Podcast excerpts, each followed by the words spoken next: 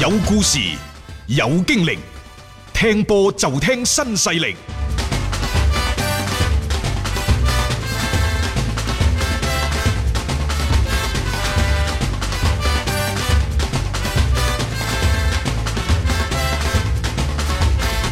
從呢個禮拜開始呢，就中超聯賽嚟咯喎，好奇葩嘅賽程啊！各位，嗯啊一切圍繞住即係中國國家都係打比賽，係咯啊之前逼咗成個月冇波踢，但係偏偏呢，嗯嚟緊嘅一個禮拜踢三輪，踢三輪，嗯而家呢個週末。下周中同埋下周末嗯踢三輪賽事，咁啊、偏偏呢，而家北上廣，亦就係北京國安、上海上港、誒廣州恒大廣州恒大啊，即係到底喺邊個最尾三輪當中全取九分，邊個就有機會嗯係攞到今年二零一九中超賽季聯賽嘅冠軍。喺本輪仲有一場天王山之戰，聽晚，嗯，廣州恒大喺主場就對住上海上港，一隊呢就天殘地缺嘅，一隊呢就俾嗰個國家集訓隊啊拆到呢，唔知佢哋啲集訓嘅效果即係七零八落又嘅如何？啊係真係唔知呢場賽事暫且按下不表。啊係啊，偏偏今晚嘅對陣都非常之有意思。嗯因為率先登場嘅係北京國安， 啊，坐看你哋上港同埋恒大恒大嘅龍虎鬥。冇錯，我喺旁邊呢，就有冇機會實現彎道超車呢？啊但係偏偏今晚嘅對手就上海係申花演繹咗二十幾年恩怨情仇，即係京滬打比嘅啊嗰個嗰個即係主旋律嘅上海申即花係。呢個係最難啃嘅硬骨頭。申花點放都好，可能佢嘅目標佢係放咗喺嗯足協杯嘅決賽，係但係上海申花咁輕易咁喺虹口體育場放呢隊北京過去咩？嗯，好難啊啊，好難啊。啊所以我就 話呢個對碰呢，就非常之有意思。有時啊，最好嘅編劇都未必寫得出呢啲寫得出劇咁本啊。好嘅劇本嚟。係啊，即係佢啱啱又得咁巧嘅就，反正你北京國安先出嚟先，你過到申花呢，你再笑看風雲變都未遲。你過唔到申花的話呢，其實恒大同上港踢成點？都唔係好關你北京國安咩事㗎啦嚇，即係所以其實今晚對於北京國安嚟講呢係一場都即係幾關鍵嘅，即係誒一個大戰嚟嘅。但係呢，最近呢幾年嘅成績啊，兩兩對碰之間嘅往績呢，北京國安好好多添。係咁當然啦，就因為當初有一場所謂九比一大炒申哦花，好耐㗎啦嗰個，啊！你冇理 啊，即係嗰場賽事呢，就算再講多廿年咁啊係。都不為過。係係冇錯冇錯，即係呢啲就係佢哋球迷心目中永遠的痛啊！即係佢覺得好難去磨滅誒、一啲咁有即係恩怨情仇嘅對碰當中，你突然間輸一個咁巨大嘅比分呢，有時唔係話你想揾一場波嚟復仇就真係可以誒攬、得到過去嘅。而家嘅申花呢，有啲虎落平陽嘅意思，嗯，但係佢始終係一隻老虎，始終都係一隊老牌嘅強隊，係多少有啲底韻。儘管佢已經淪為保組嘅球隊，但係你唔知佢幾時起身噬你一啖，嗯、並且可能會將你成個賽季嘅努力係啊，就付化諸為東烏流有㗎啦，付諸東流。係啊，呃我甚至乎可以講句嚇，上海申花某種程度上做個判官，因為佢聯賽最尾一輪，佢就會對廣州恒大。哦係喎係喎，佢、可以做判官喎。老實講句，我又以賽代練係 keep 住狀態啫嘛。再加上呢，就係話佢哋誒上下半個賽季嘅表現呢，係、嗯自然相反嘅。係喺崔康熙賽季中接任咗之後，金信煜大殺四方，嗯大家仲記唔記得啊？啊，見到邊隊波佢都贏㗎。咁、嗯當然啦，就誒、呃去到嗰個所謂嘅九月、十月等等，我為咗即係國家隊嘅賽事而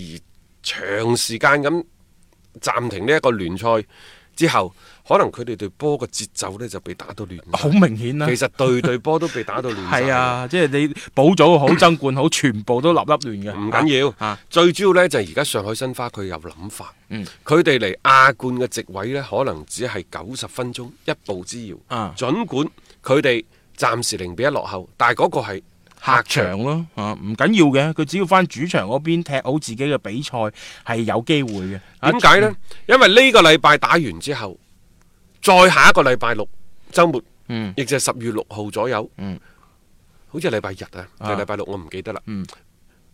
佢哋將會同山東狼泰山進行第二回合嘅賽事，亦就係你可以將呢三場賽事視之為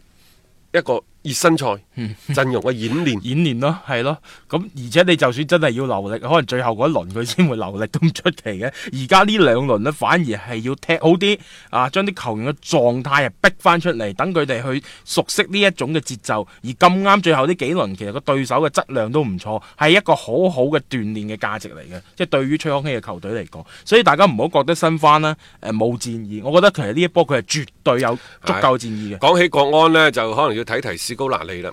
話史高拿利呢，就誒、呃下個禮拜嚇啊到北京，嗯 就話會見老朋友啊，老朋友啊邊位大啊？家嘴聚舊，啊，係咯，唔知啦。嗯按照 E ESPN 巴西站嗰啲記者講呢，其實誒、呃向史高拿利發出邀請嘅係北京國嗯。安，誒過嚟傾下偈。但係呢啲傾偈呢，我好奇怪，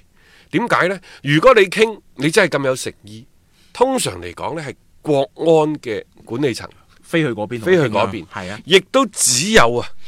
即係比國安更高一級嘅嗯球會係或者係球隊。啊啊，我講到底，中國足球中國協會足球協會如果你唔揾佢呢，即即即，但係史高拿利無論點講嚇，咁樣嚟係總係充滿住各種嘅嗯奇怪嘅，因冇錯為你要傾喺呢個時候輕輕擺起個款，嗯蹲起個價子，其實亦都好正常嘅。佢嚟北京，我都係覺得。 嗯可能有啲其他嘢要傾，唔一定係北京國安咁咁即係咁上下，可能當啲然順帶啦嚇，可能佢好中意啊呢一個嘅國家啊啊，就即係年紀啦，嗯不如呢就翻嚟呢度遊歷一下，嚇，啊因為回回啊回回回味一下，又係或者係會見一下當初嘅老友，啊亦都唔出奇。咁啊係，或者即係純粹一個私人嘅一個行程啊啦。其實史高拿利呢，我覺得除咗年紀稍大之外，有乜嘢唔好呢？係咪？係佢而家嗰班巴西嘅歸化球員一定會聽佢講。啊，然之後呢，國內因為佢自己喺喺喺恒大呢度做咗咁多年嘅主教練，嗯又對中超又熟悉，仲有一樣嘢啊就係、喂，佢係帶過巴西國家隊，佢喺俱樂部同埋國家隊都取得即係所謂成功成功嘅，真係除咗列比，差唔多到佢噶啦。但係最衰最衰呢，就係年紀大。係啊，即係如果你係長期咁樣去執教佢，又即係呢樣嘢，大家會覺得可能唔係一個最好嘅選擇。喺、呢個再睇，因為即係國足選帥嗰邊而家未有咁快啦，會係出到一個所謂嘅最終嘅定案嘅。誒，個個都考啦，考察下先啦。咁史高拿利無疑係成為當中嘅一大熱門嚟嘅。要足本回聽足球新勢力每日節目內容，可以喺喜馬拉雅 FM 搜索張達斌或者搜索足球新勢力。另外，仲可以搜索微信公眾號張達斌，添加關注，了解斌哥每日更新嘅公眾號內容。短視頻內容方面，抖音搜索廣州粵語傳媒或者斌哥廣播，都可以睇到足球新勢力嘅精彩內容。